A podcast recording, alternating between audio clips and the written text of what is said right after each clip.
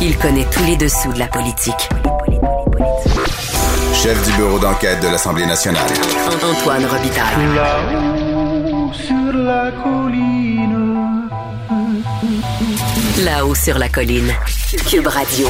Bon vendredi à tous. Aujourd'hui à l'émission, on remplit comme à chaque semaine maintenant le bulletin de la colline avec Sophie Villeneuve et Yasmine Abdel-Fadel, des anciennes des arcanes politiques. Le bonnet d'âne va à Marie Montpetit, on met des étoiles dans le cahier de Lionel Carman et d'André Fortin, puis on analyse le jeu d'équipe des libéraux et aussi une question assassine de Vincent Marissal. Mais d'abord, mais d'abord, c'est vendredi, jour du dialogue des barbus. C'est pas moi qui dis ça, c'est mon tonton Thomas. C'est pas moi qui dis ça, c'est mon tonton Thomas. Y a sa barbe qui pique un peu, y a des grosses taches sur son bleu, mais tonton l'air de rien, a de l'or dans les mains. Eh, bonjour Thomas Mulcair. Salut l'autre barbu. Notre barbu, notre tonton Thomas et accessoirement collaborateur à la Joute et à plein d'autres émissions. Euh, Tom, quand est-ce qu'on va être vacciné pour la COVID? Oh, Ici au Canada et au Québec? Ça, c'est la, ça, c'est la question à 64 000 Ben oui. ou, à, ou à 150 millions de dollars pour des doses qu'on a payées, mais qu'on n'aura pas à temps. En gros, depuis huit jours, c'est une vaste hésitation au fédéral, des versions qui se contredisent de jour en jour et même à l'intérieur d'une entrevue. Euh, J'ai un collègue qui s'appelle Evan Solomon euh, qui a fait une entrevue hier en ondes avec Dominique Leblanc et en une phrase, Dominique Leblanc se contredit à plusieurs reprises à l'intérieur d'une même phrase. En gros, depuis la semaine dernière, l'Ontario et l'Alberta avaient dit, ben, nous, on va avoir X millions euh, de doses, donc on va tout préparer parce que les provinces doivent préparer pour la livraison des vaccins. Et le fédéral était chargé de les commander, de les acheter, puis faire la distribution. Et voilà que tout d'un coup, un sous-fifre de la ministre Patty Haidu, la ministre de la Santé, son secrétaire parlementaire ou je sais pas quoi, il dit, je sais pas où est-ce qu'ils ont sorti leurs chiffres, l'Ontario et l'Alberta. C'est pas nous qui avons donné ça. Là, tout le monde commence à ficher en disant, mais c'est quoi le problème, là? Vous nous avez dit qu'il y avait tant de doses. Nous, on a fait un calcul très simple, une règle de Une trois. règle de trois. Oui. et vous dites que c'est pas là. Puis là, ça commence. C'était une balle qui a duré toute la fin de semaine dernière. Là, tout d'un coup, au lieu d'avoir ça en décembre, comme les Américains, comme les Britanniques, comme les Français, comme les Allemands, comme les Mexicains, comme les Ind- euh, en Inde, là, ils commencent à dire ben, janvier. OK, d'accord, pourquoi? Ben, pas, pas de réponse convaincante. Là, pendant la fin de semaine, il y a quelqu'un à l'intérieur du gouvernement qui se dit, en, fait, d'ici le 31 mars, on devrait avoir plusieurs millions de doses. Mais 31 mars, ça veut dire que nous, on va regarder des autres pays se faire vacciner pendant pas des jours ou pas des semaines, mais pendant des mois. Ben oui. Là, tout d'un- peut-être ils pensaient que ça faisait moins mal. Ils commençaient à dire, ben, c'est le premier trimestre. Oui, mais le premier trimestre, ça finit le 31 mars. Arrêtez de niaiser, là. C'est quand et c'est combien de doses? C'est impardonnable Ah qu'ils oui? n'aient pas prévu dans leur contrat, comme par exemple avec Pfizer, que 10 de, de chaque euh, partie de production serait vouée au Canada, puis on les achèterait jusqu'à tant de millions de doses. Puis, Antoine, je, vais te dire une chose. Euh, Tu sais, avec de l'expérience, on catch certaines choses. Il y a une couple de semaines, ils étaient en commission parlementaire. J'ai vu les libéraux en train de se débattre comme un diable dans l'eau bénite pour pas que les gens aient accès à leur contrat avec Pfizer. Ils ont même produit une lettre de Pfizer disant Oh non, faut pas rendre ça public, c'est des secrets de notre compagnie, bla bla. Là, j'ai dit OK, ça, ça marche pas. Ça, c'est une histoire de se protéger eux-mêmes par les libéraux. Ils veulent pas que ce soit rendu public. Et effectivement, on commence à comprendre que quand ils annonçaient en grande pompe, oh, il va avoir des centaines de millions de doses, mais on n'a jamais dit quand. Et on n'a jamais prévu ça intelligemment dans les contrats.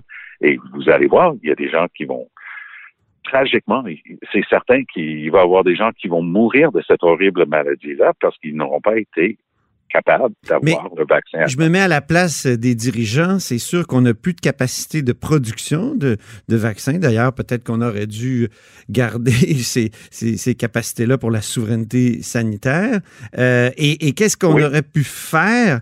Qu'est-ce que le gouvernement du Canada aurait pu faire, euh, et peut-être aussi le gouvernement du Québec, pour s'assurer d'avoir le, le vaccin en même temps que les autres pays, alors qu'on n'en produit pas? il y a, il y a des compagnies comme Moderna qui faisaient partie du programme dit Warp Speed de Donald Trump pour produire très rapidement et arriver à bout.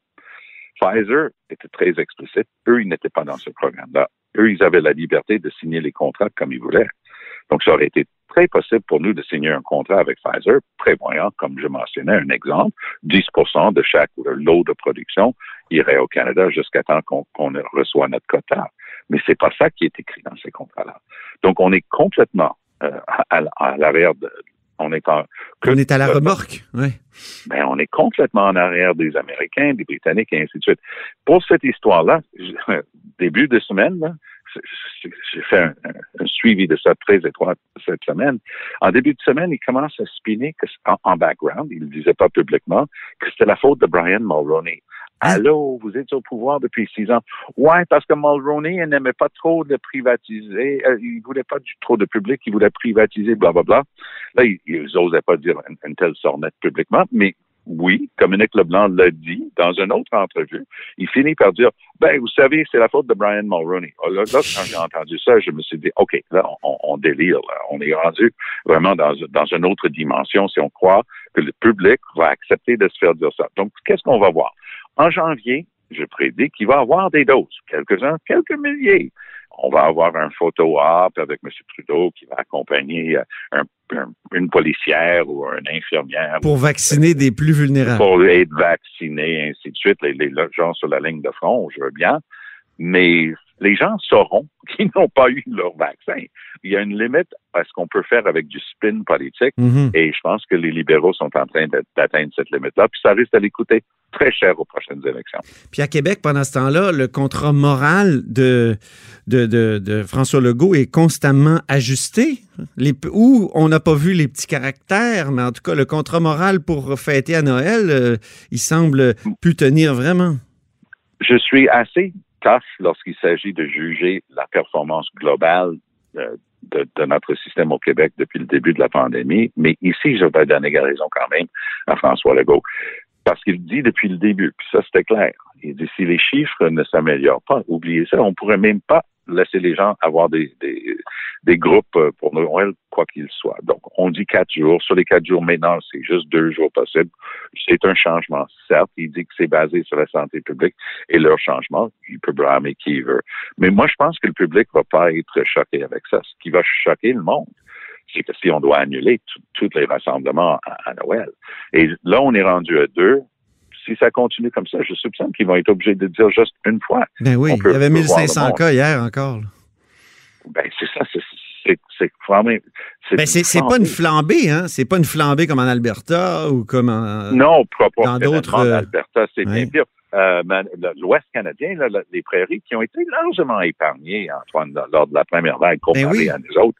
Mais là, tout d'un coup, les chiffres, même en Colombie-Britannique, qui déplorent beaucoup moins de morts, euh, que les autres provinces, mais la Colombie-Britannique, en termes du nombre de cas, en ce moment, c'est terrible aussi. Donc, tout l'Ouest canadien, c'était surtout l'Ontario et le Québec qui ont pâti euh, au printemps, mais maintenant, c'est cette horreur de, COVID-19 mhm. est, distribuée également à travers le Canada. Tu faisais l'éloge pendant la première vague de Bonnie Henry euh, en Colombie-Britannique, la, la docteure Arruda. Est-ce qu'elle mérite encore euh, des éloges ou euh, est-ce que... Oui, elle, mérite des éloges, oui, effectivement. Puis leur système mérite des éloges. Leur système fait en sorte que c'est la personne responsable de la santé publique qui décide. Oui. Donc, les, les élus, les provinces où ce sont les élus qui décident, et ils le disent très comme Jason Kenney en Alberta, hey, ils sont aux prises avec une éclosion terrible en Alberta, puis les bars sont encore ouverts. Il a restreint les heures et ainsi de suite, mais lui, il dit non, non, ça va être pire si les gens perdent leur job.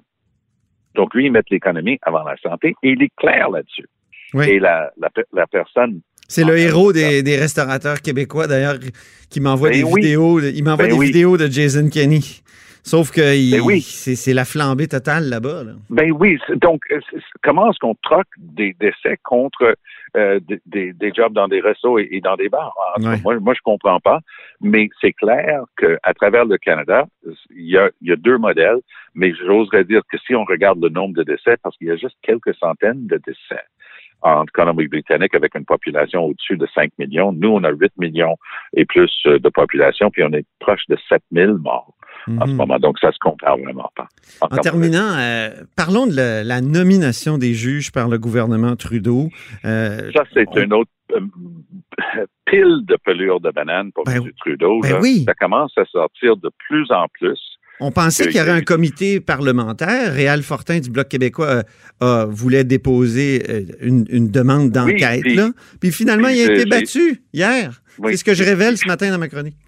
Je sais, et ce que tu révèles, c'est que c'est le NPD qui s'est accoquiné avec les libéraux pour empêcher qu'on étudie les fling-flang des libéraux dans les nominations des juges. C'est incroyable. Une phrase, une phrase suffit pour résumer le tout. Oui. Les libéraux avaient une liste pour les nominations des juges dans leurs ordinateurs. Ça a été révélé. Ça s'appelait libéral list.